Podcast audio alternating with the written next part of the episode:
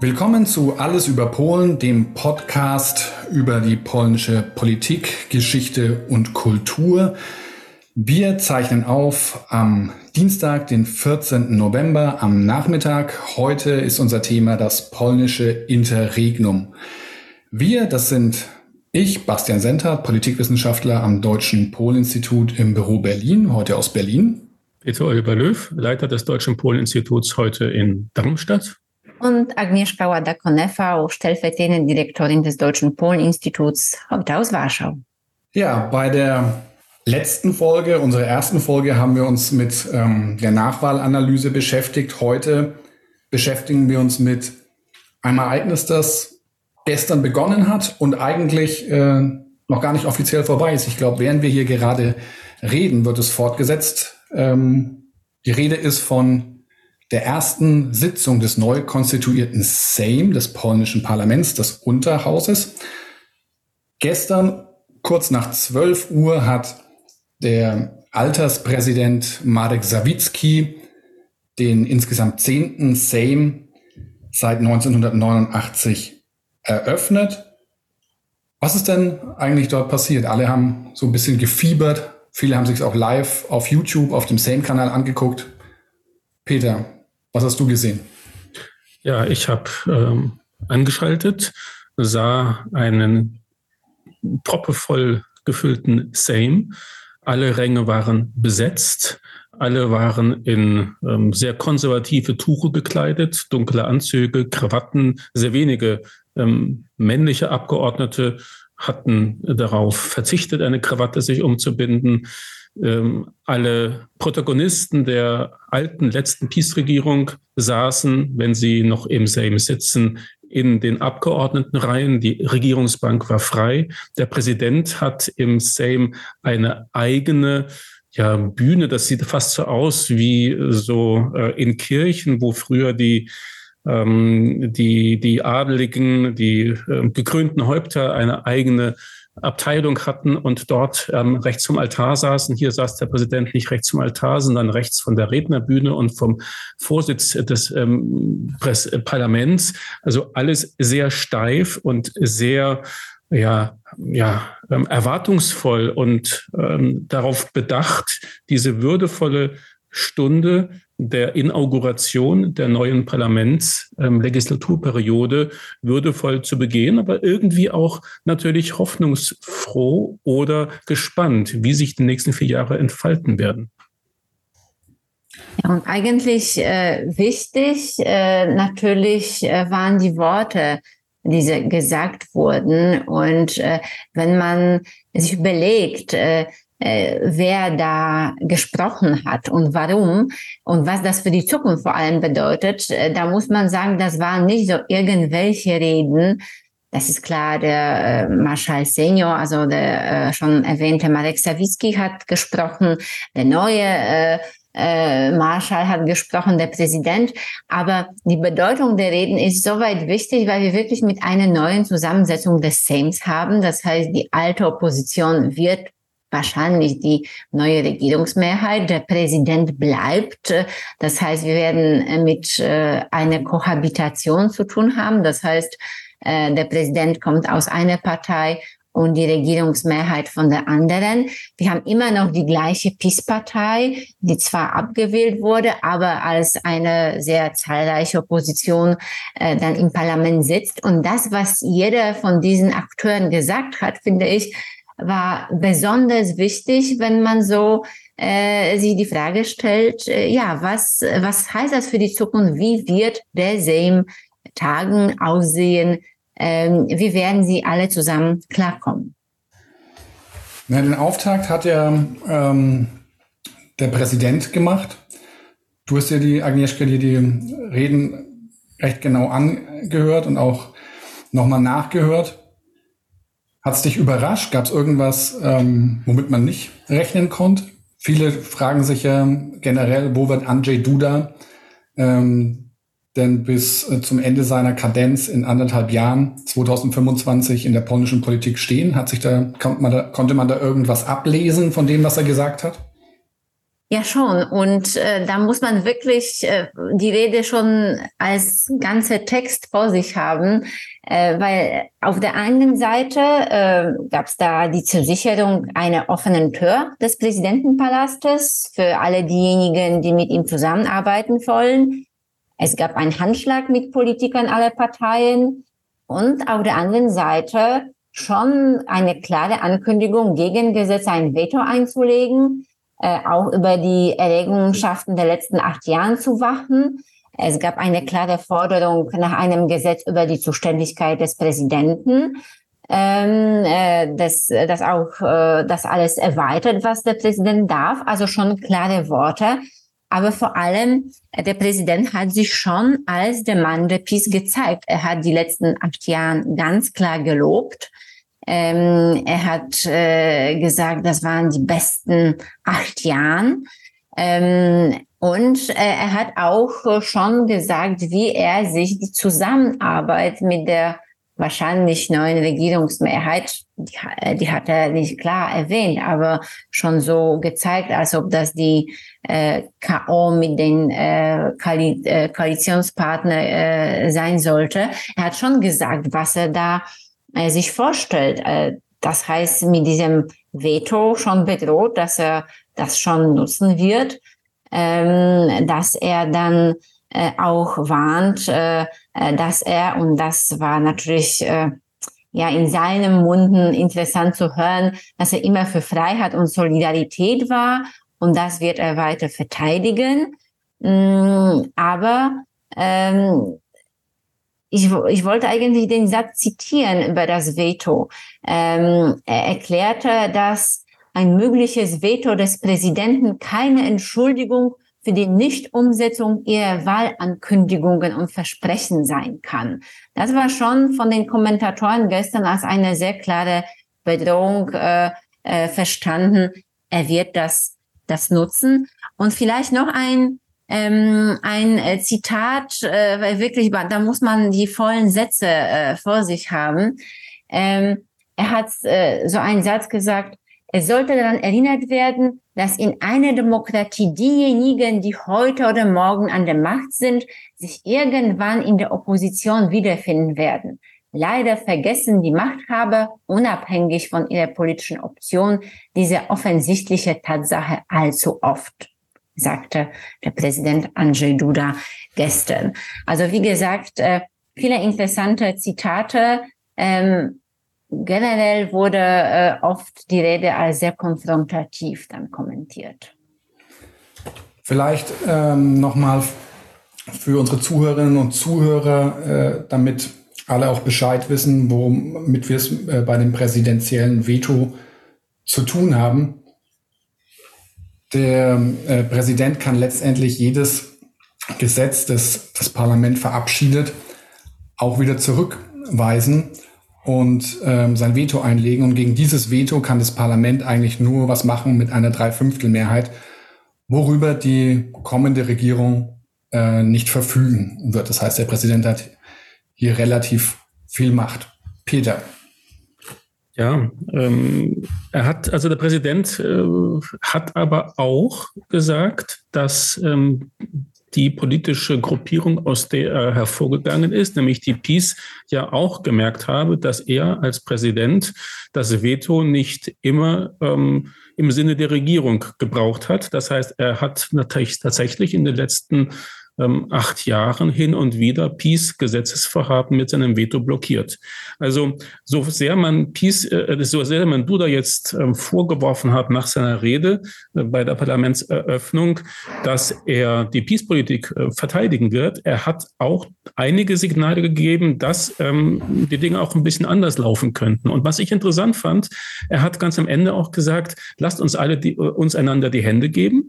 Ähm, irgendwie, das ist dann eine Illusion natürlich an die katholische Tradition, wo man sich beim Gottesdienst am Ende die Hände reicht. Äh, und dann ist er selbst am Ende seiner Rede ähm, runtergegangen und hat allen Abgeordneten in der ersten Same-Reihe die Hand gereicht, von rechts bis nach links. Und alle haben auch diese Hand ergriffen. Man kann das auch als ein Angebot zum Dialog ähm, sehen. Und er hat auch gesagt, die Tore zum Präsidentenpalast stehen offen. Kommt und redet mit mir. Ähm, also das ist nicht so, dass er alle Türen hinter sich verschlossen hat. Er hat Mittel und Wege aufgezeigt, wie auch eine Kohabitation funktionieren könnte. Na, das habe ich tatsächlich so verstanden. Äh, seine Türe sind offen für alle, die ihm ein Angebot machen wollen, äh, um ihm die Zusammenarbeit in Zukunft schmackhaft zu machen. Ähm, ich glaube, Andrzej Duda hat während seiner Amtszeit irgendwie immer ein bisschen natürlich damit kokettiert, äh, seinem eigenen Anspruch, Präsident aller Polen sein zu wollen, dann immer mal wieder gerecht zu werden. Ähm, ihm ist ja auch immer wieder vorgeworfen worden, dass er letztendlich der Kugelschreiber von Jarosław Kaczynski ist, der einfach nur die Gesetze abnickt. Aber es stimmt, er hat in der Vergangenheit zumindest ähm, sein aufschiebendes Veto einige Male genutzt. Hm, was ich vielleicht noch hinzufügen würde, das ist mir bei Duda aufgefallen und aber letztendlich auch bei allen anderen Vertretern der Peace, die in dieser Sitzung des Sejm zu Wort gekommen sind, dass es eigentlich ja so einen Widerspruch gibt. Wir haben es jetzt noch nicht gesagt, aber vielleicht können wir es schon verraten. Am gestrigen Abend hat dann Präsident Andrzej Duda ähm, den Premierminister Morawiecki designiert, die Regierungsbildung zu übernehmen. Das ist ja, steht ja im Widerspruch zu eigentlich fast allem, was er in seiner Rede im Sejm gesagt hat, die er letztendlich schon hat anklingen lassen, dass er davon ausgeht, dass die kommende Regierung nicht von der Peace gestellt wird. Also irgendwie dieses komische Hin und Her konnte man, finde ich, gestern die ganze Zeit bei der ähm, Peace und bei Duda beobachten. Eben einerseits immer wieder dieses, dieser Verweis darauf, dass man wohl selbst ähm, wie durch ein Wunder in der Lage sein wird, diese kommende Regierung doch noch zu bilden und dann aber gleichzeitig immer ähm, schon so die, die Vorwarnungen, passt nur auf, was die kommende Tusk-Regierung mit euch vorhat und auch eben an Tusk und seine ähm, und seine Koalitionsregierung gerichtet. Äh, wir werden euch nicht aus den Augen lassen. Aber ich denke, äh, das war, das war, wenn man das äh, sich angeschaut hat, da kann, äh, konnte man sogar beobachten, dass die Körpersprache von Andrzej Duda er sagte etwas anderes als als die Entscheidung, dass er Morawiecki gleich äh, als äh, Premierminister nennen äh, wird. Äh, der, der, hat sich immer, der hat immer so Richtung der immer noch heutigen Opposition gesprochen. Er hat nicht so äh, ähm, die Regierung äh, gemeint von Morawiecki als die zukünftige Regierung. Also da, das war wirklich deshalb interessant, wirklich das zu beobachten, nicht nur das äh, sich anzuhören. Ähm, und eigentlich, als ich dann ähm, die Rede von Morawiecki gehört habe, da im Vergleich, äh, äh, da, da war die Rede von Duda sehr äh, ja offen und äh, kompromissbereit eigentlich, weil Morawiecki hat da richtig äh, als äh, konfrontativ gesprochen. Äh, und vor allem mh, das war ähm, für mich so ein ähm, eine na, Überraschung ist vielleicht nicht das Wort, aber ähm, das, das war ganz klar am Anfang, als Morawiecki sagte, dazu, was du gerade, Bastian, gesagt hast, dass, dass du da ihm nominieren wollte und das geschah am Abend.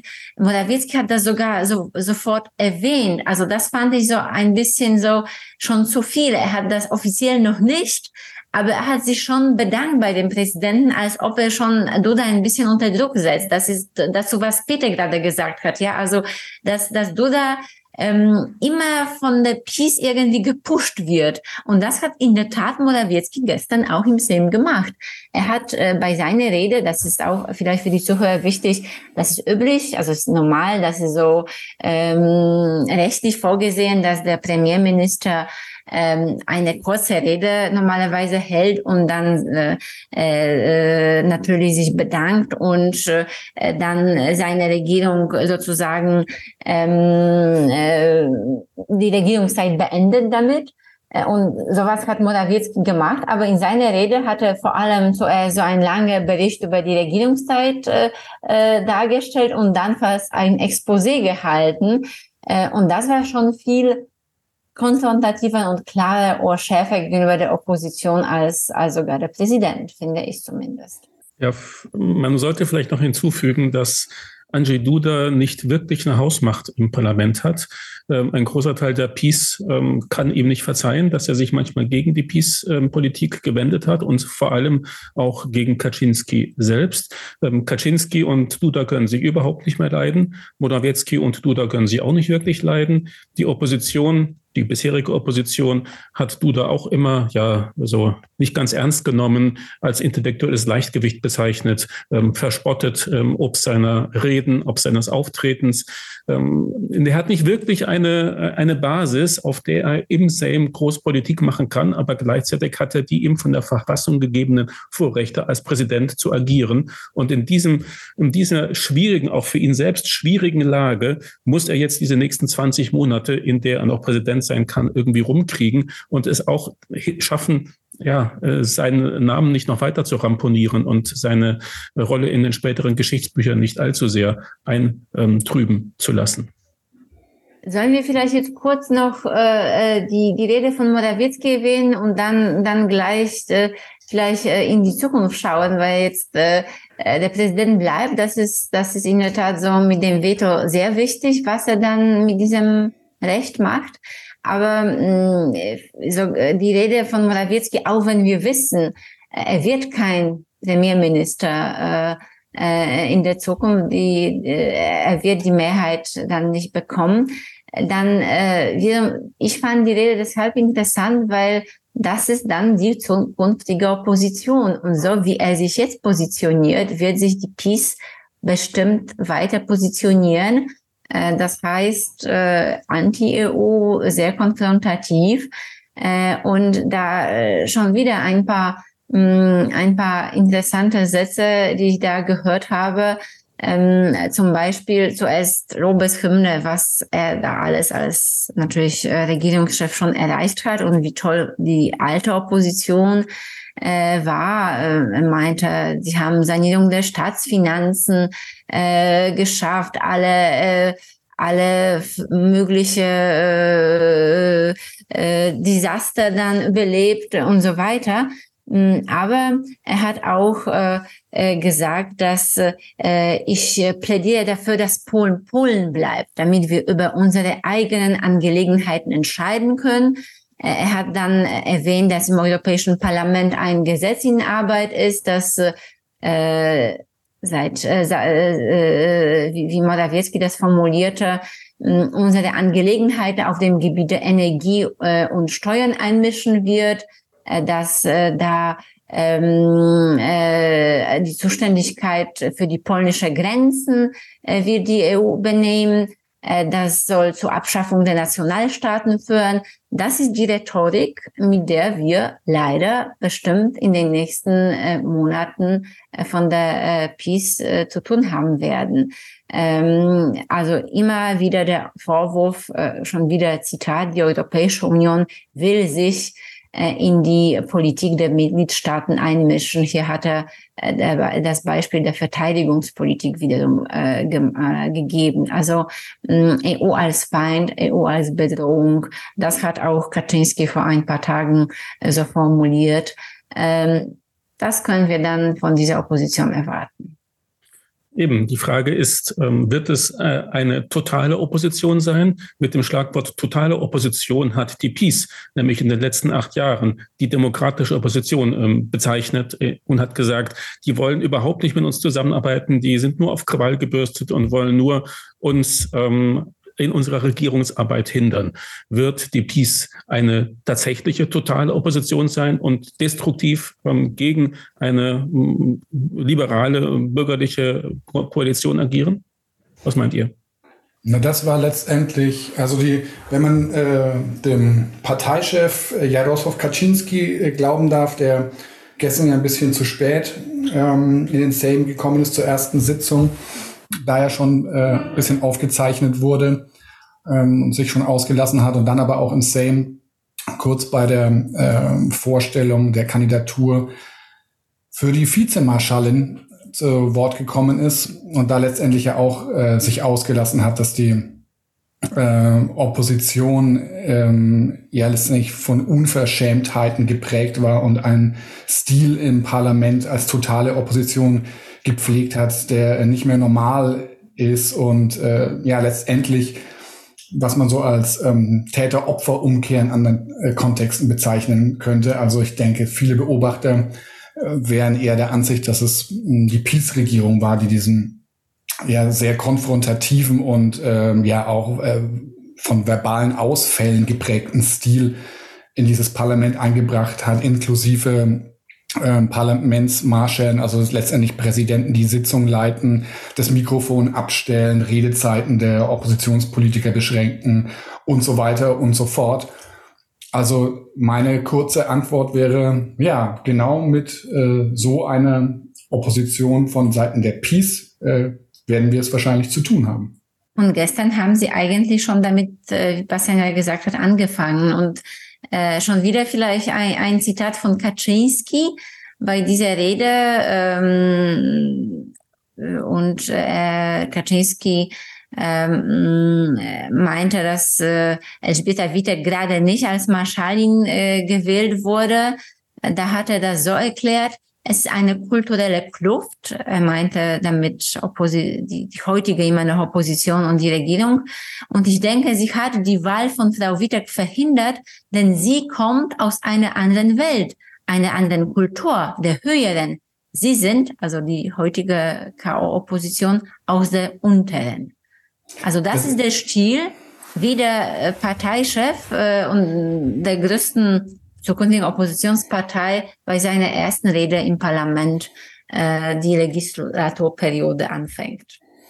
Ich hole mal kurz unsere Zuhörerinnen und Zuhörer ins Boot und erkläre mal in ein, zwei Sätzen kurz, wer Elżbieta Witek eigentlich ist. Sie war bisher im äh, alten Sejm die Sejm-Marschallin, das heißt letztendlich die Parlamentspräsidentin, die die Sitzungen geleitet hat. Und äh, sie hat sich unter anderem äh, dadurch her hervorgetan, dass äh, aus Versehen hatte mal die Peace eine Abstimmung, bei der sie eigentlich, sie hatte die Mehrheit des, äh, der Mandate gehabt. Ähm, irgendwie aus Versehen hatte sie eine Abstimmung verloren, weil nicht alle gestimmt, richtig abgestimmt hatten. Dann hat sie entschieden, so, das wird jetzt einfach nochmal wiederholt. Dann hatte die Peace die Abstimmung dann doch gewonnen. Und äh, sie hat also ihr Amt schon immer wieder auch dazu genutzt, ähm, die Regierungspolitik äh, voranzubringen und äh, kritische Oppositionsstimmen zu beschneiden und war daher natürlich äh, ein absolut rotes Tuch gestern für ähm, die noch Opposition, wahrscheinlich bald Regierung. Und ich gehe jetzt einen Schritt weiter, weil du schon, ähm, weil wir jetzt schon ein bisschen darauf hingewiesen haben. Das war ja, ähm, wir haben jetzt die ganze Zeit drüber geredet gehabt, was die alte Regierung und Duda zu sagen hatten. Wir kommen gleich noch auf die Wahl des neuen Sejm-Marschalls zu sprechen. Aber jetzt, wo wir schon beim Thema sind, die Wahl der Vizemarschale. Also letztendlich ist es so, der Sejm kann äh, festlegen, wie viele Vizemarschale es gibt. Und es ist eigentlich so Tradition, dass jede Fraktion so ihren Vertreter bekommt. Ähm, dementsprechend wurden auch ähm, die Kandidaten gewählt, also die ähm, Bürgerkoalition hat ihre zwei äh, Vizekandidatinnen durchbekommen. Die, ähm, die Linke hat äh, äh, Chajaste durchbekommen, der ähm, dann nach zwei Jahren auch das Amt des Sejm-Marschalls übernehmen wird. Äh, sogar die Konfederatia hat, äh, die, also die rechtsextreme Partei hat äh, Krzysztof Bosak durchbekommen als Vizemarschall. Und dann gab es eben noch die PiS, die ähm, Elżbieta Witek aufgestellt hatte und die keine Mehrheit der Stimmen bekommen hat. Und das, was Agnieszka beschrieben hat, war eben genau darauf die Reaktion. Und vielleicht noch äh, eine interessante Sache, du hast jetzt ja schon ähm, das schön erwähnt, dass sie aus einer anderen Kultur kommt. Auf ähm, X oder dem ehemaligen Twitter hat Antoni Macarewicz, äh, ein alter Haudegen der Peace, äh, geschrieben, äh, die kommende neue Regierung setzt immer viel auf Frauenrechte und dann äh, verweigern sie Elżbieta Witek die Zustimmung, die Zustimmung. Also da sieht man auch, wie äh, Frauenrechte dort ähm, interpretiert werden. Aber zumindest wissen wir jetzt, dass äh, Antoni Macerewicz seine ähm, Tweets selbst verfasst und äh, dafür kein Team zur Verfügung hat. Aber wir haben noch eine wichtige Sache ähm, vergessen, die gestern ja auch ganz wichtig war, und das war die Wahl des neuen Sejm-Marschalls. Ähm, Shimon Hołownia ist es geworden, wenig überraschend, das war eigentlich vorher festgelegt. Das war ja wichtig, weil, naja, weil es der erste Test letztendlich ist, wie denn die tatsächlichen Mehrheiten sind. Es die erste Abstimmung im neuen Parlament, die er mit Bravour bestanden hat. Er hat 265 Stimmen erhalten, also weit über die vorhandene Mehr Mehrheit, die, die der sogenannte Senatspakt aus der Linken, des Dritten Weges und der Bürgerkoalition hat. Und dann hat er seine erste Rede im neuen Amt gehalten. Was hat er denn da gesagt? Ja, schon wieder fange äh, ich gerne an, äh, weil äh, das ist schon, äh, ähm, wenn man die, äh, die ersten Rede, Reden von Morawiecki und Duda analysiert hat, da sieht man schon ähm, eine, äh, einen Unterschied. Ähm, er hat äh, wirklich betont, dass er alles, äh, dass er viel verändern will. Ähm, dass äh, der Sejm kein Feld für Korruption, äh, nie wieder ein Tribün für Verachtung sein äh, wird, ähm, dass, äh, dass der Sejm äh, wirklich ordentlich tagen soll. Er hat auch so einen Satz gesagt, was äh, dann von vielen politischen Kommentatoren so ein bisschen ausgelacht wurde. Der polnische Sejm wird nie wieder eine Servicestelle für die Regierung sein ähm, wird keine Wahlmaschine sein, aber man weiß schon, die, die Mehrheit soll schon die Regierung unterstützen, ja. Also er wollte bestimmt damit sagen, er, er als Marschall wird sich nicht von der Regierung einfach äh, führen lassen, aber das ist natürlich klar, dass, dass das ein bisschen überspitzt wurde bei seiner Rede. Hm, generell muss man schon sagen, das war eine sehr emotionale Rede, aber eine gute Rede. Äh, der ist ein Neuling im Parlament, das, das müssen wir vielleicht noch sehr stark betonen. Äh, der war nie Politiker, das waren wirklich seine ersten Stunden als Politiker, also als Mitglied einer politischen Institution. Er hat für, für die Präsident, äh, für, für Präsidenten kandidiert. Er, er hat jetzt natürlich kandidiert, er wurde auch gewählt, aber das waren wirklich seine letzten Stunden im Amt. Ähm, äh, warum hat er äh, ziemlich gut das gemacht? Weil er früher im Fernseher ähm, schon öfters äh, äh, sie gezeigt hat, als äh, er hat eigene er hatte eigene Sendung im Fernseher, er ist Schriftsteller, äh, ein Redner, also schon, äh, das waren keine ersten öffentlichen Auftritte natürlich von ihm, aber äh, man merkte schon, äh, dass er einfach gut reden kann. Äh, und noch vielleicht äh, zum Schluss äh, meinerseits zwei äh, wieder schöne Zitate. Er meinte, äh, das Wichtigste muss wieder das Patria sein, nicht die Partei. Also dann so Wortspiel, Patria, nicht Partei. Äh, und äh, ich versichere Ihnen, äh, dass der Sejm kein weiterer Schauplatz für einen verheerenden polnisch-polnischen Krieg sein wird. Wie er das schafft, da sind wir alle gespannt. Das war natürlich, ähm, hat natürlich auf Polnisch noch viel besser geklappt, weil natürlich die Partei die Partia ist und das Vaterland Patria.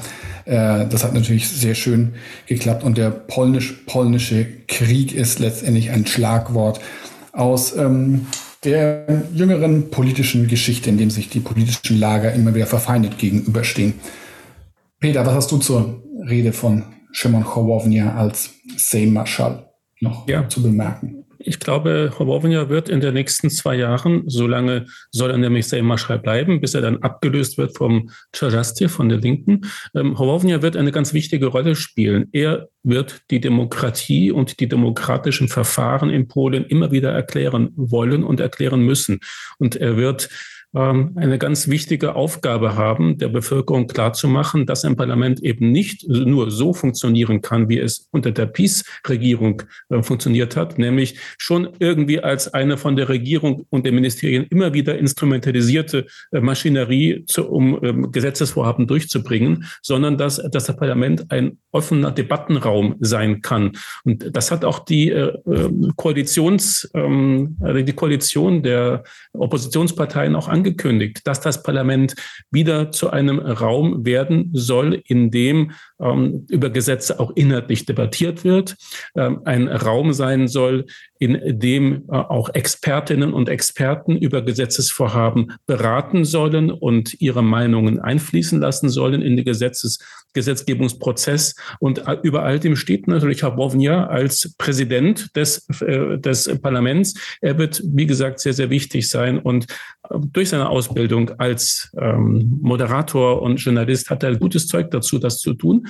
Und sein Auftreten in der großen Debatte vor den Parlamentswahlen, der Fernsehdebatte, ähm, hat ja auch bewiesen, dass er das Zeug hat, Leute zu überzeugen. Sein Auftreten hat dem dritten Weg, dem Parteienbündnis, aus dem er stammt, ähm, quasi den Weg zum zweiten Platz ähm, in dem, im, äh, im Koalitionsbündnis verschafft ja, mit einem Ergebnis, das weit über alle Erwartungen hinausragte. Ich denke, Wovnia hat eine ähm, wichtige Rolle. Und er hat ja, wenn man das noch äh, erwähnen darf, glaube ich, auch nochmal ähm, in einer anderen Hinsicht betont, dass mit ihm jetzt wieder ein neuer Geist ins polnische Parlament einzieht. Die Barrieren, die seit 2017, glaube ich, vor Parlament stehen, die den Zugang behindern, wurden abgebaut. Und er hat äh, auch angekündigt, äh, dieses, wie das ist, Frühstück mit dem Sejm-Marschall, also ein Pressebriefing, das abgeschafft wurde, wieder einzuführen also letztendlich auch, ähm, ich glaube, ein Podcast hat er auch noch angekündigt, äh, wird ein bisschen Konkurrenz für uns geben. Aber letztendlich eben diesen Sane wieder offener zu gestalten und ähm, ja auch im Hinblick auf die ähm, Rechenschaftspflicht, die die Politik der, der Wählerschaft gegenüber hat, auch wieder mehr einzugehen. Ob das gelingen, wird es natürlich äh, immer eine andere Frage. Aber mir hat sein Auftritt auch gut gefallen. Man muss natürlich auch sagen, äh, Shimon Chowownia ist politisch noch unbelastet, noch unbefleckt. Das muss man mal gucken, ob man das nach zwei Jahren von ihm dann auch noch sagen kann. Also den einen oder anderen Sturm wird er dort wohl überstehen müssen. Vielleicht leiten wir dann mal über zum nächsten Punkt, nämlich ähm, wo stehen wir jetzt denn eigentlich? Wir haben die Sendung heißt das polnische Interregnum. Also wir sind jetzt nach der Regierung Morawiecki und aber immer noch vor der Regierung Tusk. Und äh, bis dahin ist es noch ein Stückchen Weg zu gehen. Denn äh, Präsident Duda hat zwar schon am 6. November angekündigt, dass er den damals auch amtierenden Premier Morawiecki ähm, mit der Regierungsbildung beauftragen wird. Gestern Abend hat er ihn designiert. Jetzt hat äh, Morawiecki 14 Tage Zeit, äh, ein Kabinett zusammenzustellen und dann auch vorzustellen und dann 14 Tage Zeit, um das Vertrauen der Abgeordneten zu bekommen. Das heißt, wir haben jetzt 28 Tage maximal vor uns und dann wird es aller Wahrscheinlichkeit nach zu einer Abstimmungsniederlage für Morawiecki äh, kommen und dann geht die Initiative zur Regierungsbildung vom Präsidenten auf das Parlament über das dann Donald Tusk denke ich, relativ zügig mit der Regierungsbildung ähm, beauftragen wird und der wird relativ zügig dann sein ähm, Parlament vorstellen. Aber wieso? Äh, man hätte ja auch jetzt irgendwie schließen können, na gut, der Andrzej Duda, der Präsident, hat jetzt ja schon äh, angemahnt, dass er dass mit der nächsten Regierung äh, kein Zuckerschlecken mit ihm geben wird. Ähm, auch ähm, Kaczynski hat sozusagen schon mal angedroht, äh, wie die Zukunft aussehen wird. Hätte man auch doch gleich dem guten Donald Tusk den Auftrag geben können. Wieso ist das nicht passiert? Ja, ähm, verschiedene Theorien werden im öffentlichen Raum diskutiert. Das eine, die ähm, populistischste lautet natürlich, ja, die wollen möglichst lange an den Fleischtöpfen bleiben und die wollen sich noch einen Dezemberlohn auszahlen lassen und Dahinter steckt natürlich aber auch die Vermutung, äh, die sicherlich auch ähm, glaubhafte Vermutung, dass die Peace-Regierung eben möglichst viel Zeit haben möchte, um Leute aus ihrem Umfeld noch zu versorgen, um eben Posten zu verschaffen, um den Besitzstand der Peace abzusichern. Und je mehr Tage man Zeit hat, desto besser geht das eben. Ähm, im Hintergrund gibt es aber noch viele andere äh, Vermutungen. Eine zum Beispiel, die heute von einer führenden polnischen Zeitung, der Rzeczpospolita, aufgebracht wurde, ähm, lautet dahingehend, dass ähm, es vor allem darum geht, ähm, noch einen Monat abzuwarten, denn in einem Monat tritt ein neues Gesetz in Kraft oder eine Gesetzesnovelle über die Generalstaatsanwaltschaft. Der Generalstaatsanwalt ist ja unter der PiS-Regierung im Personalunion mit dem Justizminister vereint worden. Und nach dieser Gesetzesnovelle, die vor wenigen Wochen vom alten Sejm noch beschlossen wurde, ist es nun so, dass ein Großteil der Kompetenzen vom Generalstaatsanwalt auf den Landesstaatsanwalt übergeht. Äh, der heißt auf Polnisch Prokurator Krajowy. Und das ist äh, kein Amt, ähm, aus dem man eine Person einfach so entfernen kann, weil sie für eine bestimmte Amtszeit gewählt ist. Und zu den Vorrechten dieses Landesstaatsanwalts gehört unter anderem der Zugriff und die Überwachung des zentralen Antikorruptionsbüros.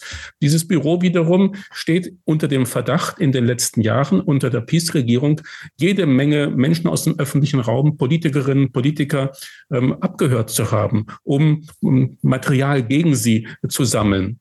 Also dieser Versuch, diese doch von der Peace sehr stark beeinflusste Behörde, dieses zentralen Antikorruptionsbüros, der, äh, dem direkten Zugriff einer neuen liberalen Regierung zu entziehen, könnte darauf hindeuten, dass die Peace eben versucht, sich so einem Staat im Staate ähm, noch zu retten, um gegen eine künftige Regierung möglichst effektiv agieren zu können. Und eine weitere Theorie oder Vermutung ist sehr ähnlich. Äh, es geht auch um Posten, äh, nämlich Ende November endet wiederum die Amtszeit von äh, Vorsitzender der Kommission für Finanzaufsicht. Und das ist auch eine sehr wichtige Behörde. Ähm, die Ernennung des Leiters liegt in der Zuständigkeit des Premierministers. Also hier wäre Morawiecki zuständig wenn er jetzt äh, Premierminister ein paar Wochen lang bleibt. Äh, und äh, das Amt ist so war, äh, soweit wichtig, weil dann diese Person äh, kann äh, schon was sagen, wenn es um die weiteren Nominierungen geht, wenn es um Bankchefs von staatlichen Banken geht, wenn es um die äh, einige finanziellen Entscheidungen geht. Also schon schon wieder äh, eine wichtige Stelle und natürlich die alte Regierung soll laut dieser Theorie auch einfach hier äh, eigene Person weitersehen wollen äh, und deshalb diese, diese Entscheidung. Und noch äh, eine weitere Theorie, die, die immer wieder zu hören ist, äh, ist dann wieder mehr mit Andrzej Duda verbunden, äh, selbst mit Andrzej Duda, direkt mit ihm, äh, nämlich diese Theorie sagt, ja, äh, Duda will den Peace-Wähler zeigen, einfach, dass er nicht für, für, der, für den Zusammenbruch der Regierungen der Vereinigten Rechten verantwortlich äh, ist, dass er einfach nicht die Person ist, die, ähm, die das einfach äh, möglich gemacht hat. Äh, ähm, ist soweit wichtig, diese, diese Vermutung, weil viele sagen, Duda will jetzt Nachfolger von Kaczynski werden und er positioniert sich jetzt gerade äh, bei allem, was er tut, äh, in diese Richtung. Kann gut sein, deshalb ich denke, alles, das, was Peter äh, und ich jetzt gesagt haben, alle diese Vermutungen haben was was sehr möglich ist. Vielleicht noch eine ähm, Sache, die hatte ich in der ersten Folge unseres Podcasts auch schon mal kurz anklingen ähm, lassen. Ähm, die Peace strickt auch so ein wenig an einer Durchstoßlegende. Ähm, Morawiecki wird jetzt möglicherweise ein ganzes Kabinett vorschlagen, eine ganze Liste von Ministernamen, eine Regierung vorschlagen. Ähm, der Sejm wird ihr dann äh, ihr das äh, Vertrauen natürlich nicht geben können, weil die Mehrheiten andere sind. Aber man kann es dann später so darstellen, als sei das Sejm der gewählten Regierung Morawiecki in den Rücken gefallen und habe verhindert, dass die Rechten in Polen eine weitere Amtszeit regieren können. Auch sowas ist sicherlich sehr im Sinne einer künftigen Peace-Politik. Jetzt haben wir viel äh, darüber gesprochen, warum äh, Morawiecki äh, jetzt immer noch Premierminister ist. Aber immer wieder haben wir gesagt, äh, doch es kommt eine neue Regierungsmehrheit. Dann vielleicht ist wirklich die, äh, die höchste Zeit, ein bisschen darüber zu sprechen, was kann man von dieser Regierungsmehrheit äh, erwarten und äh, was haben sie eigentlich vor und äh, ähm, hier wurde schon in dieser Sendung erwähnt, äh, äh die äh, KO, die Linken und der dritte Weg haben sich verständigt. Sie haben, äh, sie haben schon Pläne, wie sie regieren wollen. Äh, und das ist jetzt äh, vielleicht äh, der Zeitpunkt, dass wir ein bisschen darüber sprechen. Bastian, was, was haben die drei Koalitionspartner versprochen? Genau, das äh, kann man natürlich zum einen aus den Wahlprogrammen entnehmen und den Verlautbarungen der Oppositionspolitiker in den vergangenen Wochen. Aber es gibt seit letzter Woche Freitag, seit dem 10. November auch ein offizielles Papier, den Koalitionsvertrag zwischen der Bürgerkoalition, dem Dritten Weg und der Linken, die in, der in drei Teile aufgeteilt ist. Ähm, jetzt muss man sich natürlich äh, gerade weil wir hier in Deutschland einen Podcast machen, mh, vor Augen halten. Also ich habe dieses äh, Papier ausgedrückt vor mir. Das sind insgesamt ähm, 13 Seiten. Ähm, es ist letztendlich ein ähm, Word-Dokument. Äh, also es ist jetzt nicht der äh, 150 Seiten äh, Koalitionsvertrag der Ampel, der äh, mit äh, vielen konkreten Gesetzesvorhaben und Zukunftsvisionen äh, aufwarten kann, sondern wir haben es eigentlich letztendlich mit einer mh, hm, Absichtserklärung zu tun, die letztendlich noch in ein politisches Programm überarbeitet werden muss. Es ist also wenig detailliert. Es geht viel um den kleinsten gemeinsamen Nenner, was bei den äh, drei Oppositionskräften letztendlich sind es ja tatsächlich insgesamt elf Parteien, die da koalieren äh, werden. Letztendlich geht es also um den kleinsten gemeinsamen Nenner. Der heißt natürlich in erster Linie Reparatur des Staates, also das, was die Peace in den acht Jahren aus Sicht der Opposition eben angerichtet hat, muss repariert werden. Donald Tusk hat es genannt, es ist eine Zusammenstellung von Wegweisern für die Zusammenarbeit. Und wir haben es tatsächlich mit ähm, wenig äh, überraschenden Dingen zu tun. Also wir haben bei den Programmvereinbarungen de, das Thema Sicherheit, also die Position Polens in EU und NATO soll gestärkt werden, Stärkung der Armee, eine Entpolitisierung der Diplomatie. Entpolitisierung ist sowieso ein sehr gutes Stichwort. Es soll ganz viel entpolitisiert werden. Die, auch die staatseigenen Unternehmen, die öffentlichen Medien natürlich. Äh, die Wiederherstellung der Rechtsstaatlichkeit ist ein ganz zentraler Punkt. Ähm, es werden Gehaltserhöhungen für den öffentlichen Dienst in Aussicht gestellt, allerdings ohne die konkreten Zahlen die in den Wahlprogrammen und im Wahlkampf schon aufgekommen waren, nämlich zum Beispiel 30 Prozent für die Lehrerschaft und 20 Prozent für den Rest des öffentlichen Dienstes. Das wurde nicht hier konkret erwähnt. Ähm, angekündigt wurde auch eine Erhöhung der Bildungsausgaben. Der Lehrplan soll ausgemistet werden. Hausaufgaben sollen äh, nach Möglichkeit abgeschafft werden und äh, psychologische Betreuung soll für alle Schülerinnen und Schüler zugänglich sein. Was dann ähm, doch nochmal für mich ein bisschen überraschend war, wo man auch, finde ich, die Handschrift der Linken, glaube ich, ganz gut erkennen kann, ist, dass dieser Punkt Stärkung der Frauenrechte aufgenommen wurde. Und hier ist interessanterweise von einer Annullierung des Urteils des Verfassungsgerichts zum Schwangerschaftsabbruch von 2020 die Rede. Also das ähm, mit peace-loyalen Richtern besetzte Verfassungstribunal hatte damals geurteilt, dass die schon damals sehr strenge äh, Auslegung des Rechts zum Schwangerschaftsabbruch in Polen eigentlich noch zu lax sei äh, im Lichte der Verfassung und weiter verschärft werden müsse, was dann auch passiert ist. Was mich nur eben überrascht ist, äh, auf welche Art und Weise denn äh, die neue Regierung gedenkt, dieses Urteil zu annullieren, denn ähm, rein legalistisch ist es nicht so einfach, so ein Urteil des Verfassungsgerichts, das sich auf die äh, Auslegung der Verfassung ja stützt, einfach zu annullieren. Ähm, Weiterhin geht's, wird die Finanzierung von künstlicher Befruchtung und einer besseren Betreuung rund um die Geburt angekündigt. Und das war tatsächlich nochmal ein interessanter Punkt, den ich so nicht erwartet hätte. Die strafrechtliche Verfolgung von Hassrede aufgrund von äh, sexueller Orientierung, also jegliche Hetze gegen LGBT plus Personen ähm, soll strafrechtlich verfolgt werden.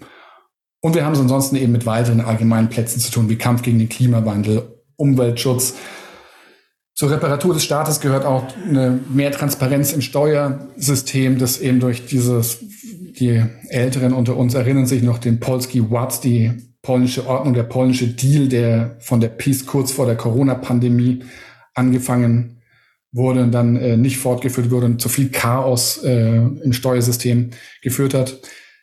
Trennung von Staat und Kirche fand ich interessant, dass das tatsächlich Erwähnung ähm, gefunden hat.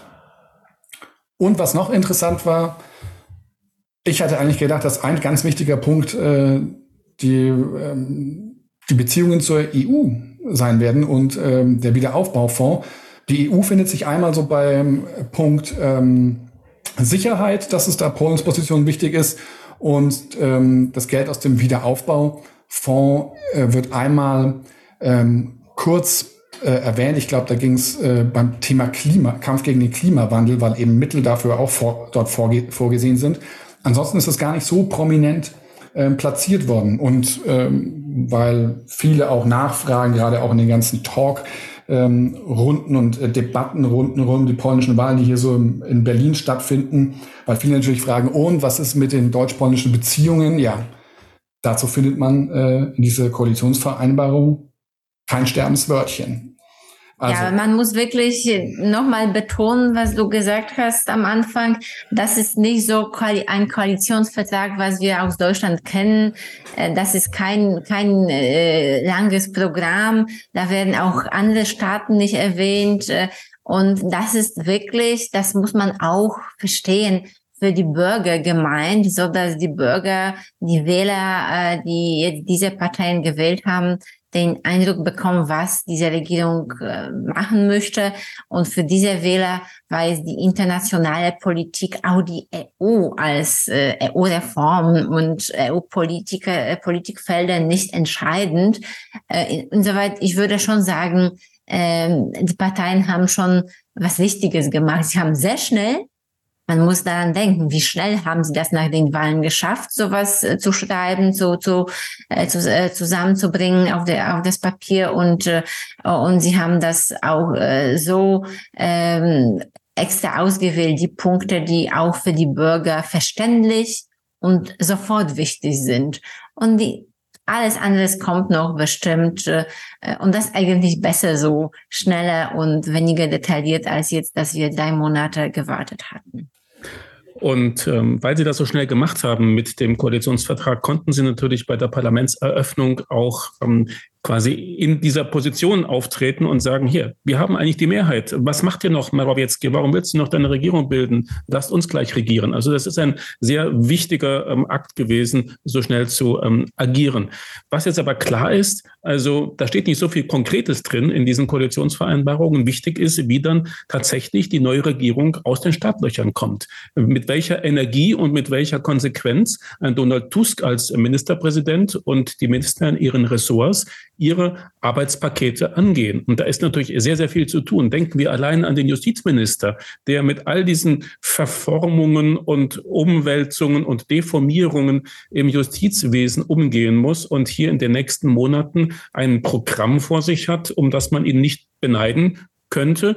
Man kann ihn natürlich darum beneiden, weil er wahnsinnig viel Gestaltungsspielraum hat, hier Dinge ins Werk zu setzen. Und das betrifft eigentlich alle Ressorts, wo sehr viel, um es mal so zu sagen, aufzuräumen ist. Das wäre jetzt die, ähm, die Wortwahl der, der neuen Regierung, wenn sie dann bald ins Amt kommt. Bastian?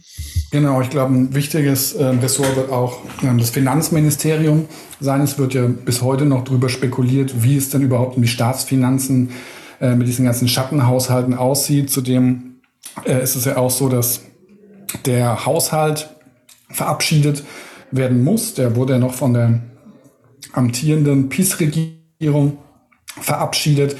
Dort ist bis ähm, Ende Januar Zeit, um diesen Haushalt zu verabschieden. Das heißt, die neue Regierung wird dann ab Mitte Dezember letztendlich einen Einblick in die Finanzen bekommen, hat dann sechs Wochen Zeit, was nicht viel ist. Und sie muss diesen Haushalt fristgerecht verabschieden, denn äh, das wäre die einzige Möglichkeit, äh, dass äh, der Präsident dann äh, letztendlich das Parlament auflösen und Neuwahlen ansetzen kann. Dazu wird es nicht kommen. Ähm, dieser Haushalt wird so oder so angenommen werden und im Zweifel wird er dann einfach novellisiert werden, also wird dann einfach aktualisiert werden. Aber was Aber, auch äh, deshalb die zukünftige Regierung oder die, die Vertreter der Partei jetzt äh, sehr oft sagen, sie wollen auch ein weißes Buch veröffentlichen zum Stand der polnischen Finanzen. Also sie wollen schon der Bürger zeigen, das ist der Stand der Kasse, so viel Geld haben wir, das und das hat die PiS versprochen äh, und das Geld ist zum Beispiel nicht da. Äh, und äh, eigentlich die Diskussion, die man jetzt ähm, unter verschiedenen Experten führt, drehen sich um, um das Thema. Können wir das, uns das alles leisten als Polen, als Staat? Äh, die, die, die zukünftige Regierung hat schon einiges versprochen, ja, aus diese Gehaltserhöhungen, die Bastian erwähnt hat, das wird einiges kosten. Ähm, schafft die Regierung das äh, oder dass jetzt wir äh, null Mehrwertsteuer für, für Essen äh, in Polen haben.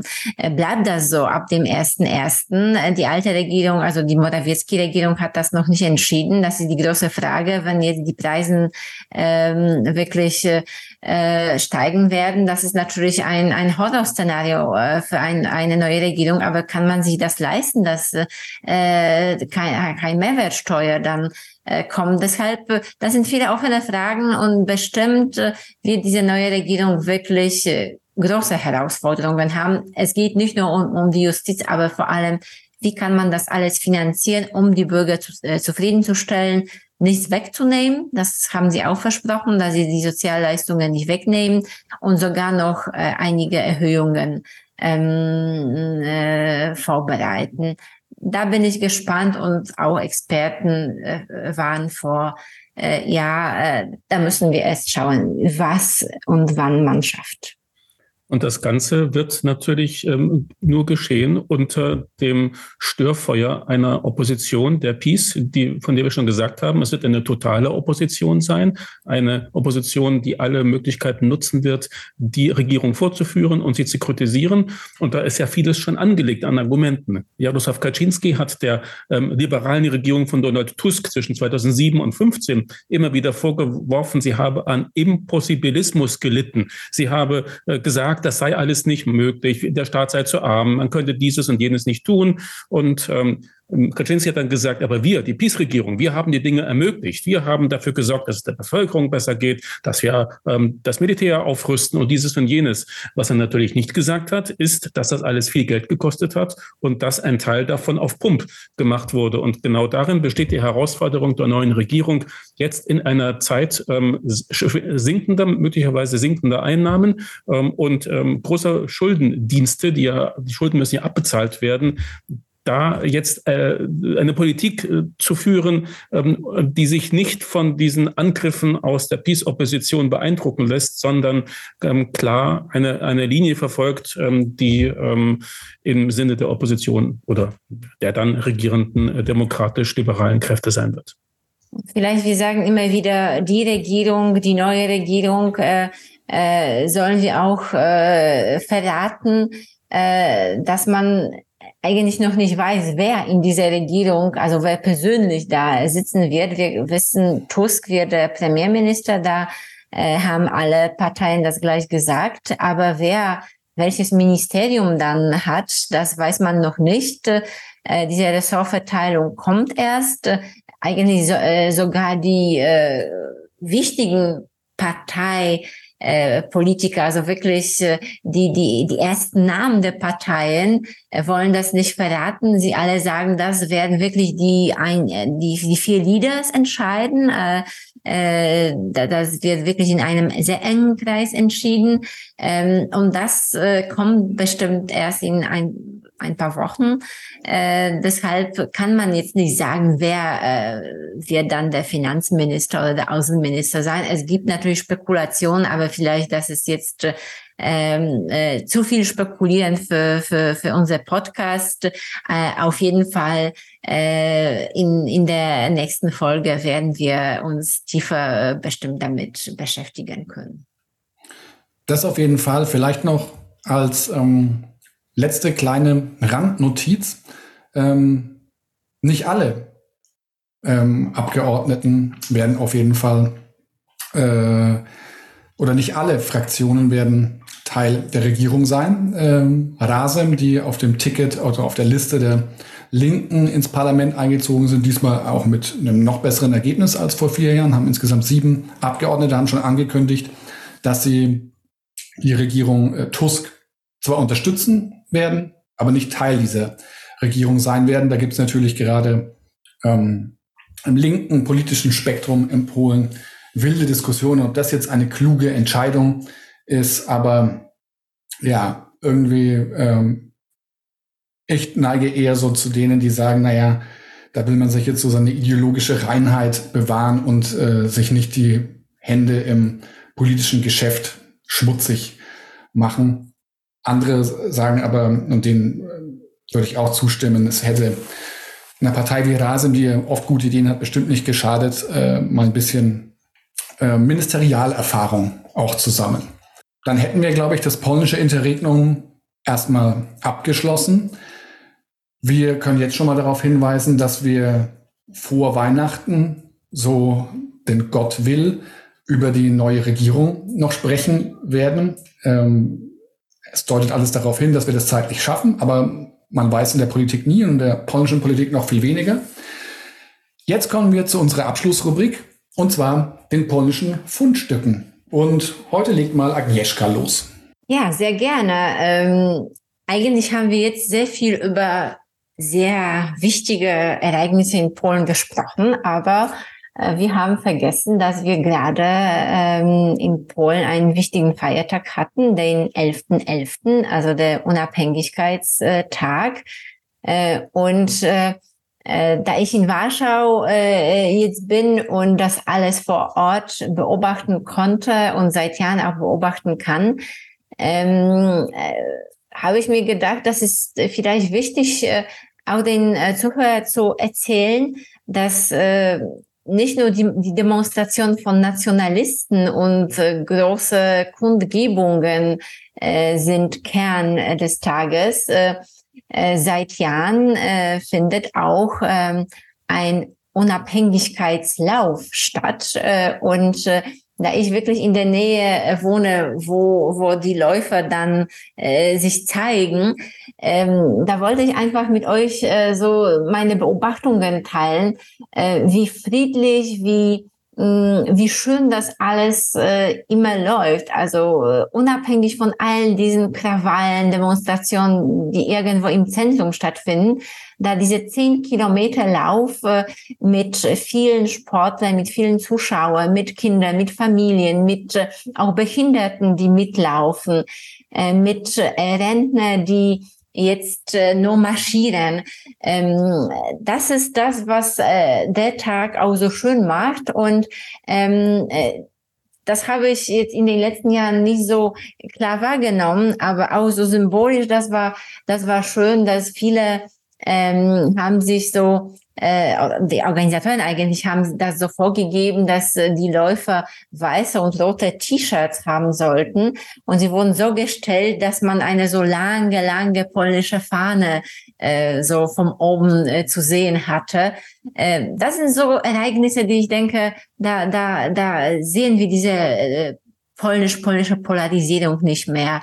Äh, und das freut einfach. Äh, und das wollte ich euch allen erzählen, ähm, wie auch die Polen immer noch äh, schön solche Nationalfeiertage feiern können und wie viel positive Atmosphäre dabei gibt.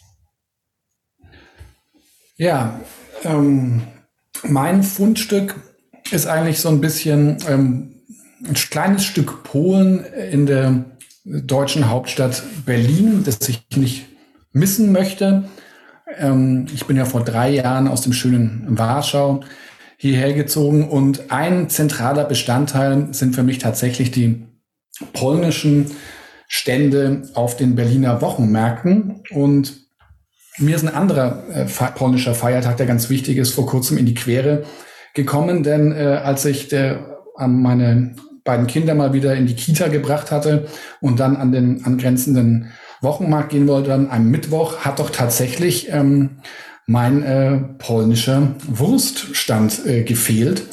Und nachdem ich mich kurz orientiert hatte, war mir klar, es ist natürlich der 1. November, aller Heiligen, da ist natürlich äh, meine gute äh, Wurstverkäuferin äh, in Polen zugange, besucht die Gräber und stellt dort ihre Kerzen auf. Ansonsten äh, komme ich dort immer an gute Kabanosse und äh, andere leckere polnische Würste. Gleich gegenüber gibt es dann den polnischen Obst- und Gemüsestand, denn viele Leute in Deutschland wissen das nicht, dass äh, die besten Äpfel tatsächlich von der ähm, östlichen Seite von Oder und Neiße stammen. Ähm, genauso verhält sich es natürlich mit Tomaten und natürlich auch mit Gurken. Und äh, seit ich in Berlin bin, habe ich eigentlich äh, immer versucht, womöglich äh, mir polnisches Obst und Gemüse zu, ka zu kaufen.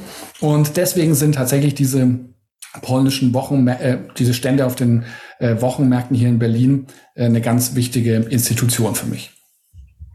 Ja, in Darmstadt ist es jetzt nicht ganz so einfach, an frisches polnisches Obst und Gemüse zu kommen. Da sind die Wege einfach zu lang. Aber einen polnischen Wurstverkaufswagen gibt es auch. Und hin und wieder, wenn mich ähm, der Hunger ähm, packt, dann ähm, gehe ich samstags dorthin und kaufe mir eine Kaschanka, eine Grützwurst. Das gehört dann doch zu den ähm, besonders schönen Mahlzeiten am Wochenende. Aber nicht das habe ich mitgebracht, sondern eine kleine andere, ein kleines anderes Ereignis von gestern. Ich bin ja Historiker und wenn es um Geschichte geht, dann werde ich immer hellhörig. Ich habe gestern einen ähm, betagten Onkel im Saarland besucht, 92 Jahre alt. Und er hat ein bisschen von seinem Vater erzählt, von wiederum seinem Vater. Ähm, und der war Eisenbahner, war während des Kriegs ähm, in Lothringen eingesetzt und wurde dann offensichtlich versetzt ähm, und unter anderem nach Radom versetzt während des Kriegs. Und mein Onkel sagte nur, er hat nie was erzählt.